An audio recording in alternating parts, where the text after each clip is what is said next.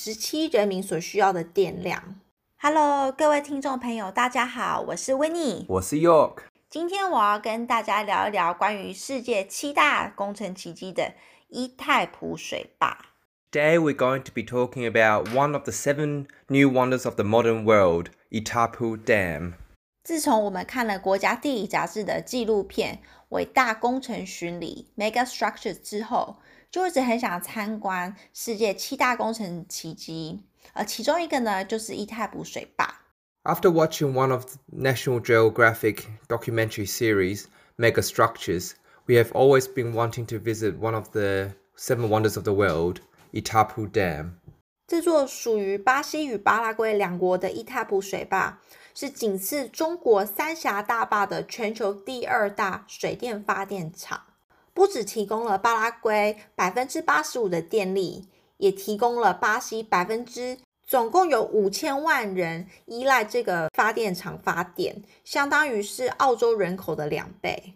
Itaipu Dam is a hydroelectric power plant which belongs to Paraguay and Brazil. It supplies over 85% of the power required in Paraguay and 17% of the power required in Brazil. That is a population that is twice of Australia.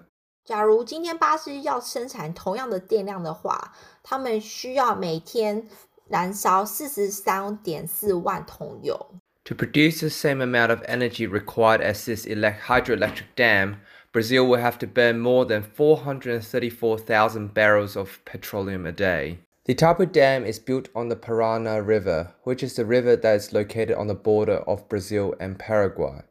Serious negotiation began between these two countries in 1960 when Brazil requires more energy to sustain its ever-growing population.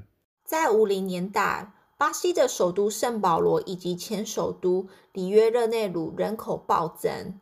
国家必须想办法产生电力来负荷强大的供电需求。于是，两个国家决定在巴西与巴拉圭交界的巴纳河上盖个新的水坝，并在一九六零年时开始谈判。Official construction began in 1971. Construction of this mega dam took over seven years to build, with 40,000 workers. The finished product was a series of four dams that is 7.9 kilometers long and 196 meters tall. It is the second largest power plant in the world, second to the one in China. 这座巨无霸水坝在一九七一年开始动工， 总共用了四万多名工人，然后总共做了四个坝，呃，总长是七点九公里，然后高一百六九十六公尺。there is enough steel in the dam to build 380 Eiffel Towers and enough concrete to build 15 of the channels that joins England and France. 他们总共用了七年的时间制造，所需的钢筋呢，总共可以造三百八十座埃菲尔铁塔，然后所用的水泥呢，可以建造十五座连接英国以及法国的英法海底隧道。Building the Itaipu Dam came with a high price. More than 10,000 families has to be relocated, and the floods will be flooded. Thousands of acres of rainforest will also be submerged underwater. Animals living in these lands will be drowned if not relocated in time. And will also submerge one of the most spectacular waterfalls in the world, the Guaíra Falls. The Guaíra Falls was twice the height and twice the flow of Niagara Falls. The Niagara Falls was blown by dynamite to make safer navigations in the artificial lake, making the damage irreversible. 为了建造伊泰普水坝，周围环境的代价不小，不止一万多户人家必须搬离家园。原本曾经是地球上流量最大的瀑布——瓜伊拉瀑布，也被水坝蓄水后淹没。这个瀑布的水量与高度可都是尼加拉瓜大瀑布的两倍，而周围好几千顷的雨林也因为水库蓄水而消失。当时环保意识还没有很强大，许多志工都在抢在水库开门前救那些卡在树上的动物，能救多少就算多少。两国政府为了利益的关系而破坏了当地的生态环境。We visited the dam from the Brazil side. On the tour, we were taken to a lookout that is 2.5 kilometers away from the dam. Due to a few days of rain prior to the tour, the spillway was partly opened. The spillway is only open around 10% of the year, so we were extremely lucky to see this view. 我们是从巴西参观伊塔布水坝，这里的水电站面积非常的巨大，我们旅客坐在客运上到处参观，就好像一个科技发达的小镇。 由于到伊瓜苏的前几天，这边都倾下倾盆大雨，我们很幸运的刚好可以看到泄洪道开启。听说一整年呢，只有十分之一的机会可以目睹到这项壮观的景观。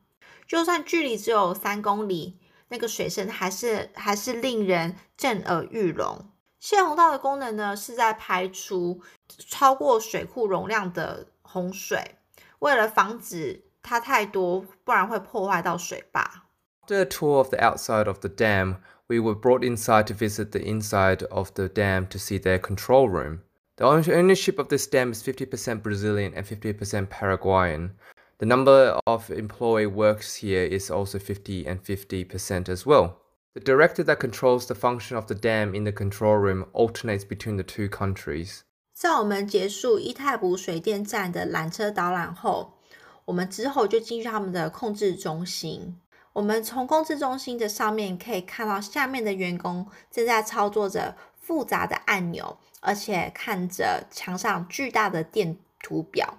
由于伊泰普水电站是属于两个国家的，里头的员工国籍自然也要各百分之五十。主任呢，也是每几个礼拜换个国籍。生产的电量也是两个国家平分，不然会不公平。A treaty signed between the two nations binds Paraguay to sell the majority of electricity produced directly back to Brazil. Currently, Paraguay only uses 7 million kilowatts megawatts per year and must sell all the remaining 380 million megawatts back to Brazil. Paraguay is very discontent with this treaty as they are selling the electricity back to Brazil at an extremely discounted price. 不过，巴拉圭这个小国其实用不到这么多电， 他们一年大概也才使用七百万兆瓦小时的电量。剩下的三千八百万兆瓦的小时的电量只是卖回去给巴西，只不过这个合约其实对巴拉圭是非常不利的，不只规定只能把余剩的电力卖给巴西，不能卖给其他国家，而且价位更是低于市价。Apparently, there were quite a few scandals and corruptions involved, which caused Paraguay to sign such an unfavorable treaty. This treaty expires in 2023 and Paraguay is looking forward to changing the treaty, which is extremely unfair to them.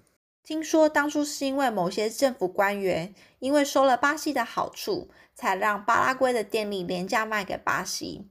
现在的巴拉圭人都觉得非常不公平，并期待在二零二三年合约到期时再重新谈判。 There are 20 generators in total in Itaipu Dam, but only 18 of the 20 generators are allowed to be operational at one time. This is because Argentina is concerned that in an event of a conflict, Brazil can open up the dam and flood the capital city of Argentina. As a result, Argentina only allowed Brazil and Paraguay to construct a dam with only 18 generators.